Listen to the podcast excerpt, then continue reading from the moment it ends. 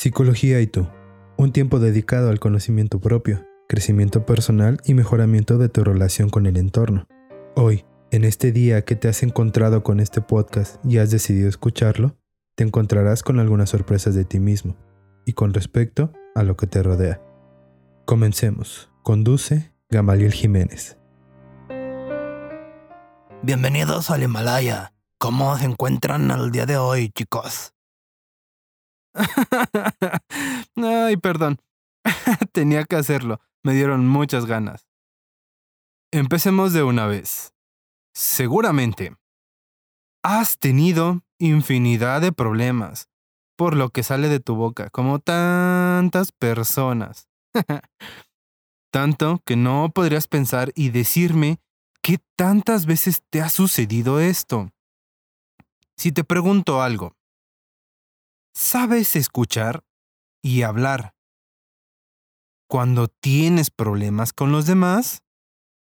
Quizás pienses, claro que sí.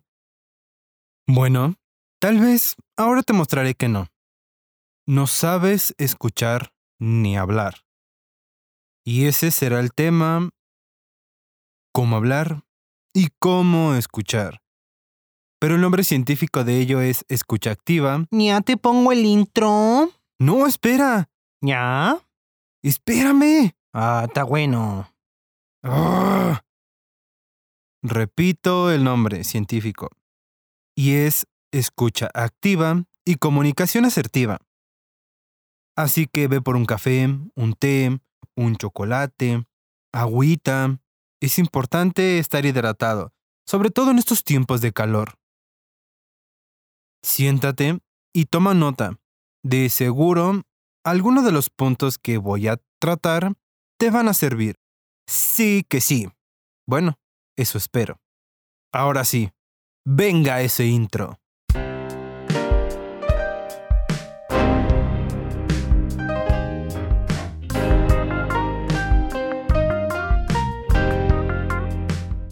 ¿Qué fue primero?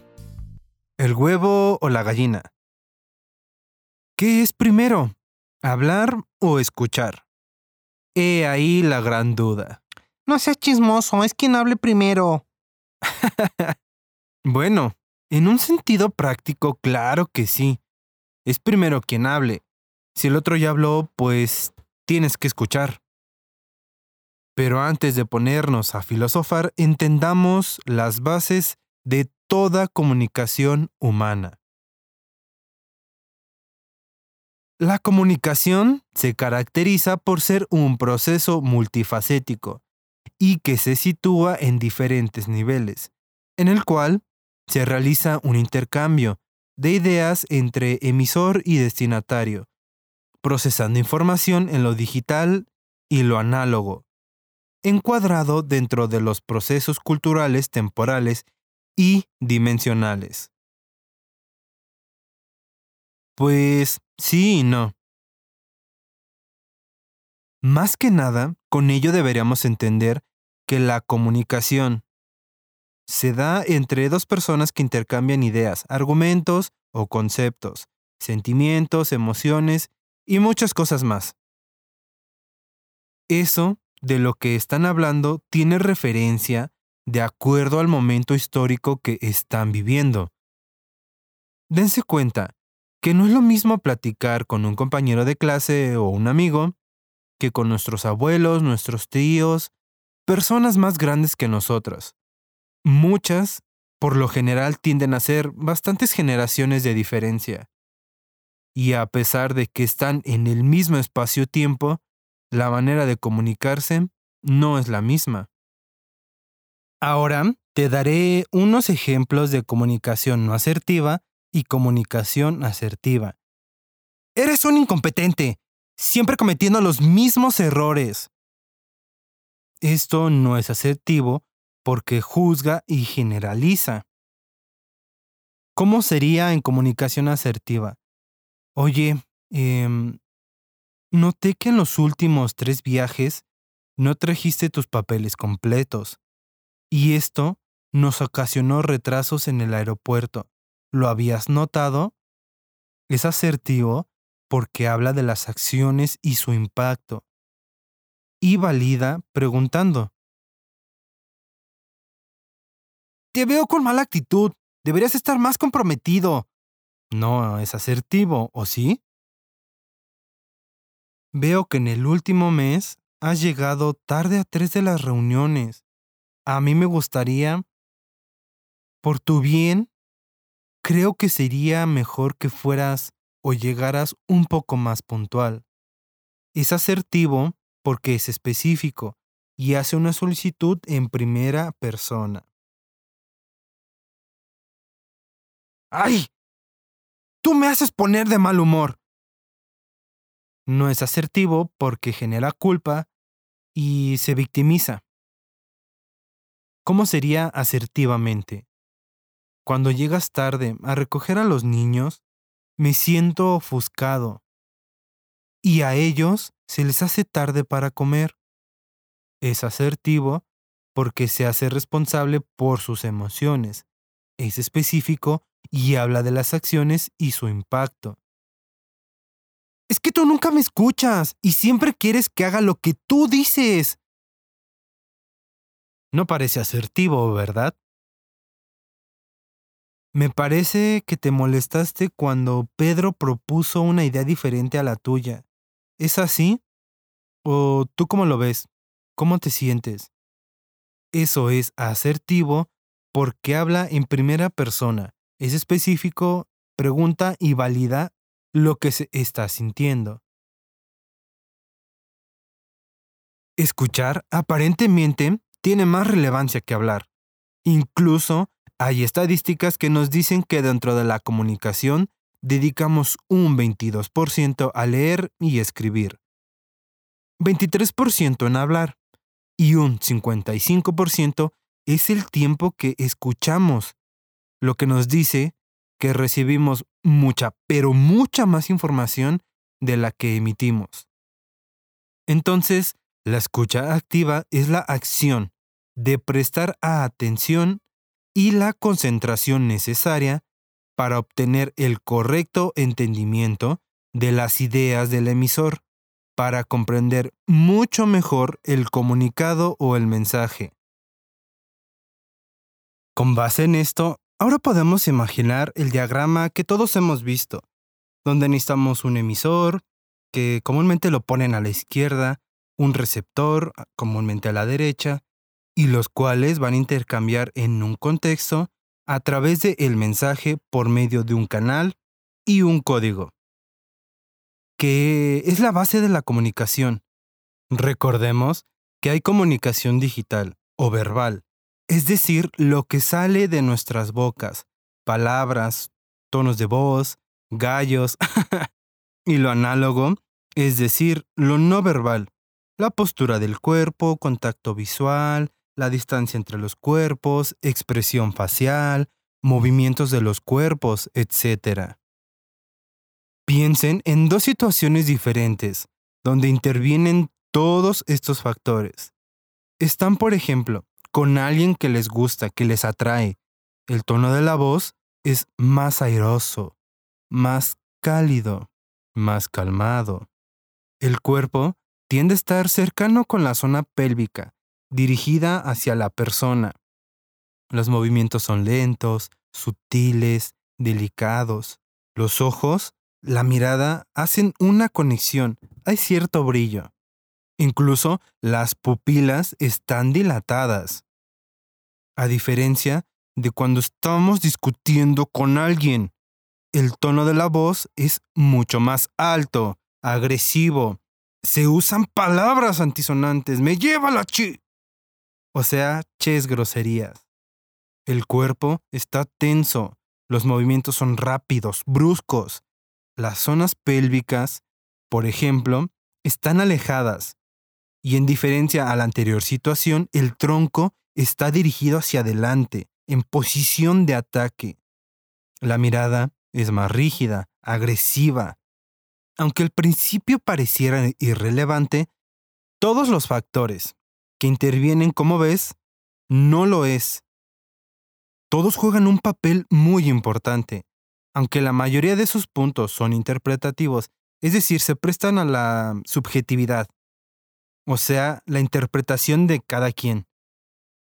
Pero siempre, siempre vamos a comunicar algo.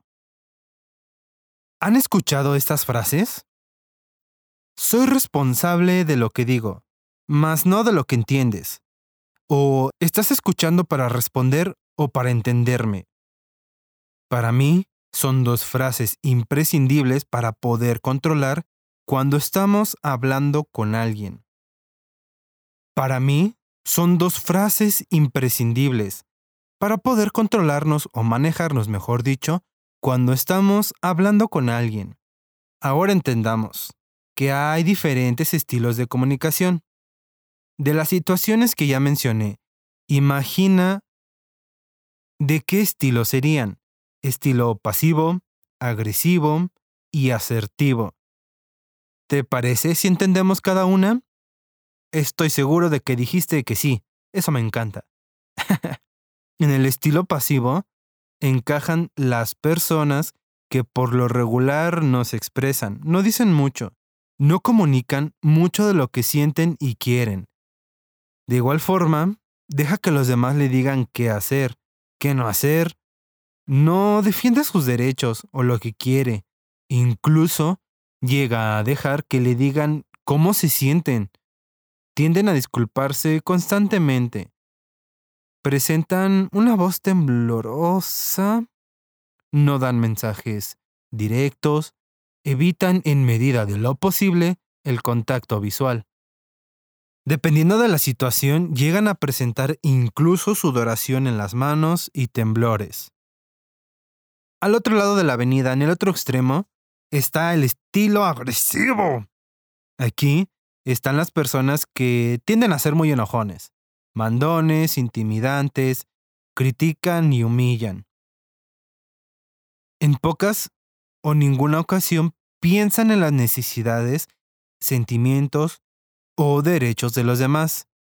Por lo regular, su tono de voz es muy alto y su léxico tiene un contenido de muchas palabrotas. Ay no, qué feo caso. Como vamos viendo, ninguno de estos dos estilos responde a lo idóneo. Lo que pudiera ser correcto y que juegue en un equilibrio entre ambos. Oh sí, el estilo asertivo, el efectivo, el bueno, el chido. La asertividad tiene mucho que ver con que uno sea original. O sea, no ser de China. ¿Qué rayos? No, me refiero a ser auténtico. O sea, ser tal cual como uno es. Con eso obviamente no les digo que si se perciben como una persona enojona, se expresen o digan cosas de forma grosera. Ser asertivo quiere decir que seas auténtico, que respetes lo que sientes, piensas y quieres. Además, que lo expreses con calma, que no ofenda a nadie. Es muy relevante darle la importancia que se merecen a los sentimientos, opiniones y deseos de los demás. Y al mismo tiempo, que puedas defender los tuyos. Lo más importante para ser asertivo es saber escuchar. Saber hacerlo nos permite comunicar con mucha mejor noción un acuerdo en común, respetándonos el uno al otro. Y es que tiene que ver con la empatía, que es la capacidad de entender la realidad desde lo afectivo y lo emotivo, llevándonos a comprender que ambos tenemos expectativas y necesidades propias de las situaciones que estamos viviendo en común. Ser empático nos permite en esencia respetar la libertad de la otra persona, aceptarla como es y como quiere llegar a ser, sin juzgarla y sin decidir por ella. Hay que tener súper consciente que todos, pero todos somos seres humanos con virtudes y errores. En cuanto comencemos a hacer eso, entenderemos lo esencial, el respeto. ¿Ya te olvidaste que te mencioné que recibimos más información de la que recibimos, es decir, que escuchamos más de lo que decimos. También que para ser asertivo es importante escuchar, y para eso tenemos la teoría de la escucha activa. Hay que comprender que es muy diferente oír que escuchar.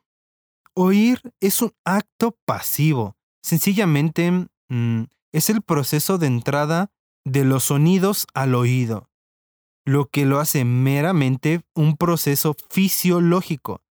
Nos permite percibir los estímulos del exterior. Y a pesar de que escuchar pues deriva del mismo proceso, o sea, entra en el canal auditivo y lo percibimos, lo procesamos. La cantidad de atención no es la misma, ya que el acto de escuchar te permite interpretar, entender y abstraer el mensaje que el otro está emitiendo, lo que permite dar sentido y significado a lo que estás oyendo. ¿Y qué crees? Hay diferentes tipos de escucha. Apreciativa, selectiva, discernitiva, analítica, sintetizada y activa. La escucha apreciativa es cuando escuchamos por entretenimiento o buscamos inspiración, sin prestar tanta atención. Estamos relajados y en general nos concentramos más en nuestros propios pensamientos. El ejemplo más claro, es cuando estamos escuchando música. Escucha selectiva.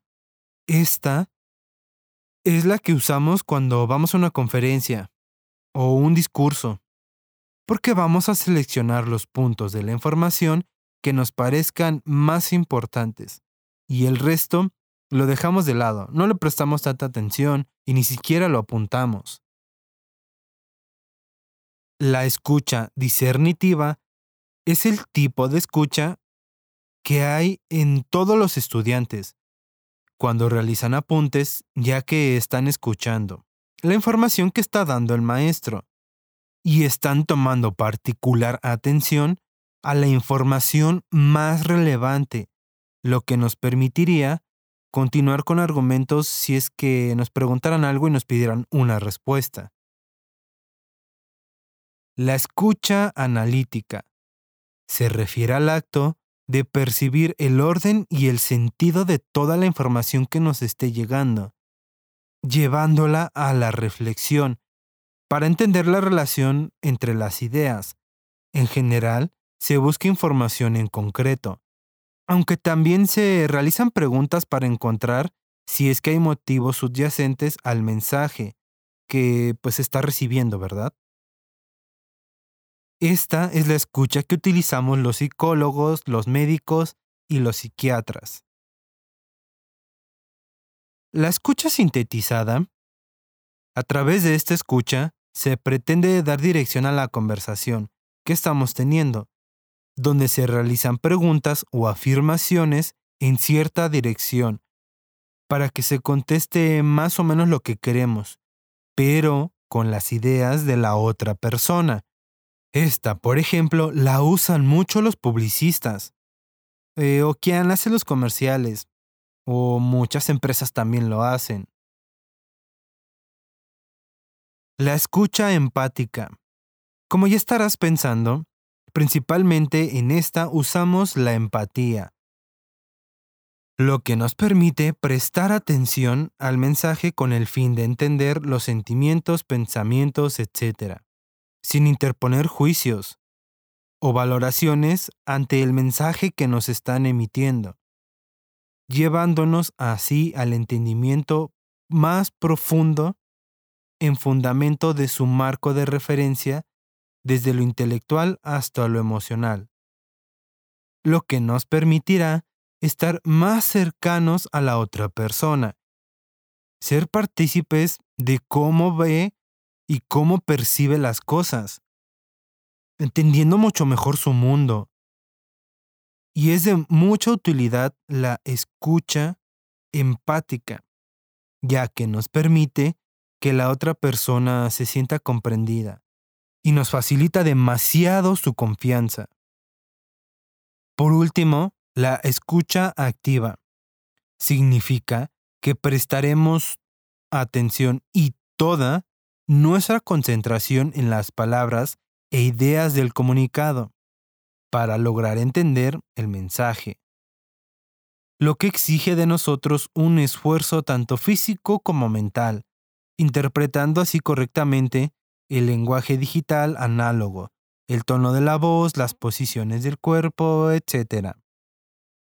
Para compartir al final nuestra interpretación de la afirmación recibida. En general, la escucha activa incluye muchos de los demás tipos que acabo de mencionar. Es la más completa y la vas a usar en muchos, pero muchos momentos de tu vida. O espero que eso hagas a partir de ahora. Y si te estás planteando que esto parece mucho trabajo, pues ¿para qué te digo que no? Sí, sí. ¿Qué te digo?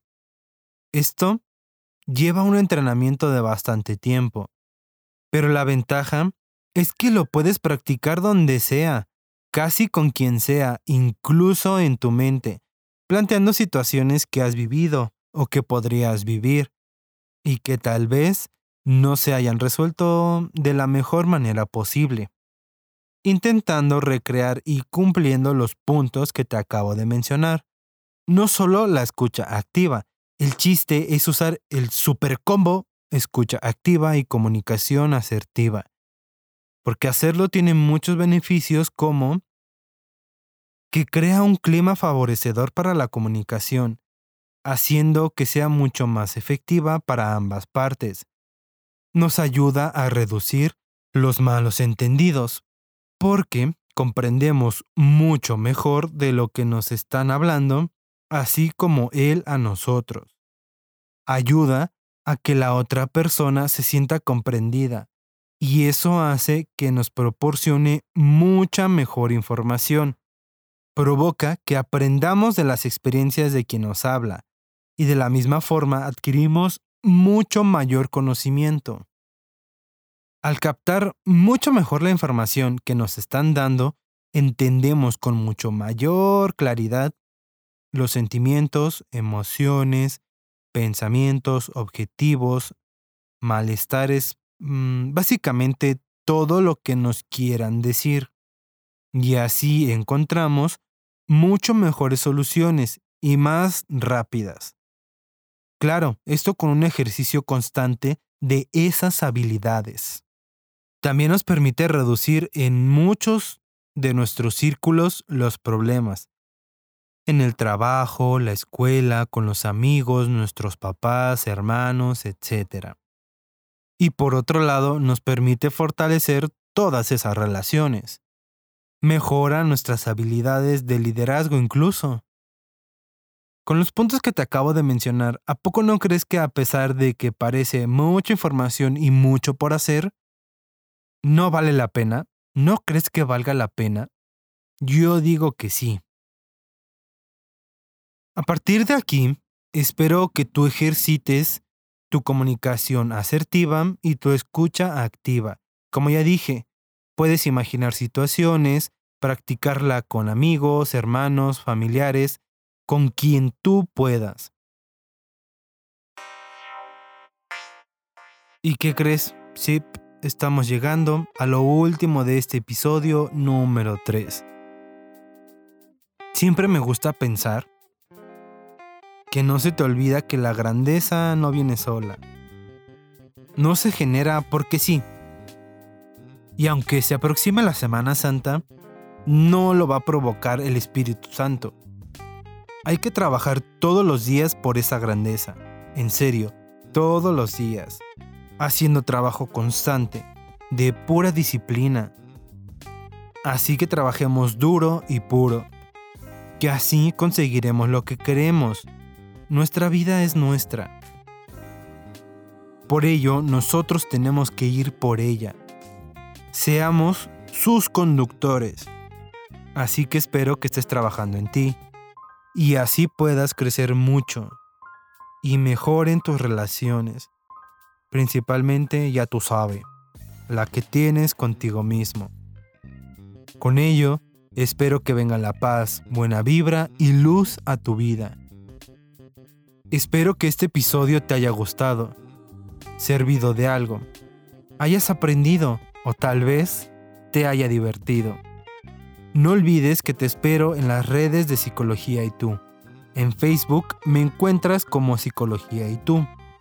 En Instagram como Psicología Y.tú. Ay, nos escuchamos pronto. En una semana más de Psicología y tú. Hasta luego. Cuídate mucho.